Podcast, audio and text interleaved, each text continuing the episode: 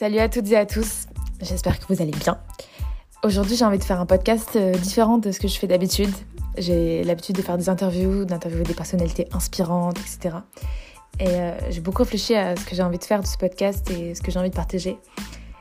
Et il y a plein de choses que je partage pas encore avec vous, des, des réflexions, des doutes, euh, des grosses, grosses remises en question.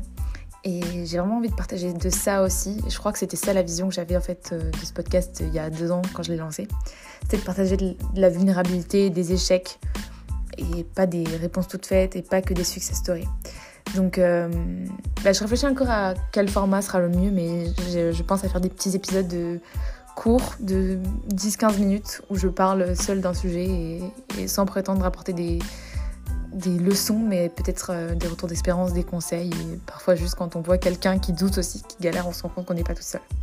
Donc bah, pour ce premier épisode, j'ai envie de vous partager un extrait d'une petite conférence que j'ai donnée sur l'échec, et, euh, j'espère que ça vous inspirera euh, et que ça vous rassurera aussi sur le fait qu'en fait, toute réussite prend beaucoup de temps, et c'est normal d'accumuler des échecs quand on commence. Donc bah, je vous laisse avec cette partie de mon parcours que vous connaissez probablement pas vu que j'en ai jamais parlé nulle part, mais euh, qui a été assez difficile et, et c'est assez ouf euh, d'être euh, passé euh, au-delà. Bonne écoute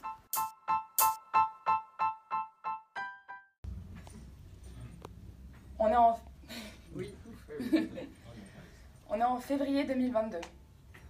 Je viens d'accepter un job dans un bar karaoké en Estonie. Je suis payée 5 euros de l'heure. Je passe mes journées, plutôt mes soirées, à servir des moritos, à ramasser des bières cassées et à faire la plonge. Je me connecte tous les mois sur le site de l'URSSAF pour déclarer mon chiffre d'affaires de 0 euros puisque ma micro-entreprise ne fonctionne pas. Et là, je me demande comment j'en suis arrivée là. Quelques mois plus tôt, j'ai créé mon auto-entreprise. J'étais toute fière de moi. J'avais trouvé ma première cliente. Et après des mois à avoir écouté des interviews inspirantes d'entrepreneurs, j'étais finalement passée à l'action. J'ai toujours été fascinée par les entrepreneurs. Ils ont une idée, ils ont une vision et ils passent à l'action pour avoir un impact sur le monde. J'ai su que je voulais devenir cette personne. Alors j'avais trouvé ma première cliente, j'avais facturé, j'étais fière de moi. Sauf qu'au bout de deux mois, je me suis rendu compte que j'étais pas capable de gérer la cliente, l'entreprise, avec mes cours et mes activités parallèles. Et c'est ça qui m'avait poussée à accepter ce job dans un karaoké. Alors à cette période, je me sens complètement nulle. Je me compare aux entrepreneurs dont je lisais les biographies sur Internet. Je vois qu'ils font la couverture de Forbes et moi, je suis dans un bar karaoké tous les soirs avec des personnes qui se bourrent la gueule sur les lacs du Connemara.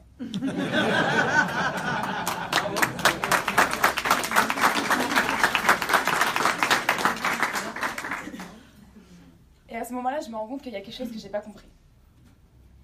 Comment ils ont fait ces entrepreneurs pour réussir?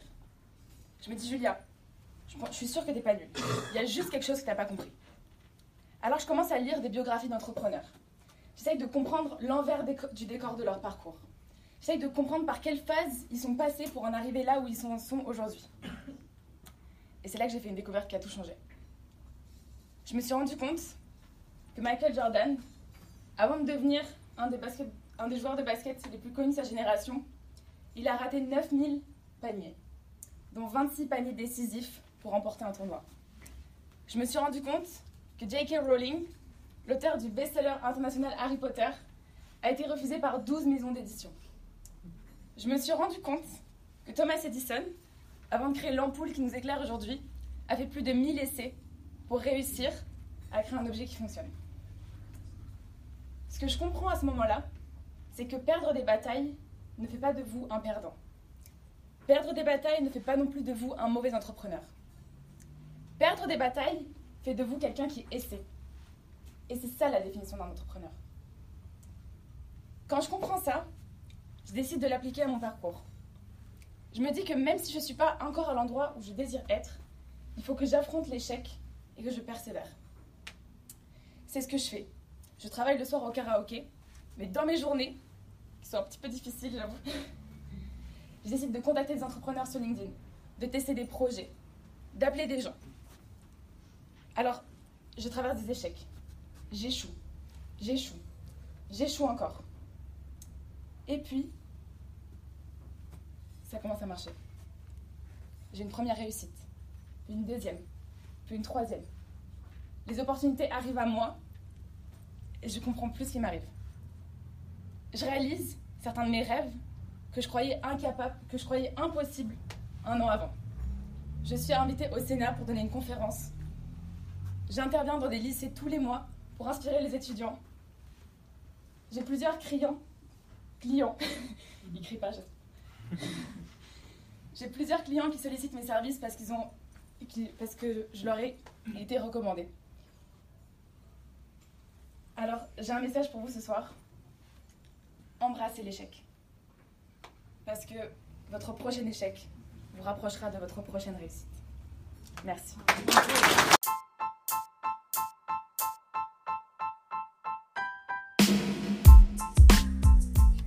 Merci à tous d'avoir écouté cet épisode jusqu'au bout.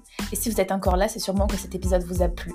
Alors pour me le faire savoir, la meilleure façon, c'est de me laisser un avis 5 étoiles sur la plateforme d'écoute que vous êtes en train d'utiliser, Apple Podcast, Spotify, ou même un avis, ça me fait tellement chaud au cœur. Si ça vous dit, vous pouvez également continuer la conversation avec moi sur LinkedIn en partageant ce que cet épisode vous a évoqué et les réflexions qu'il a suscité. Je suis toujours super contente de pouvoir échanger avec vous et de continuer une vraie conversation ensemble. Pour l'heure, je vous dis à la semaine prochaine pour un nouvel épisode de podcast. Bye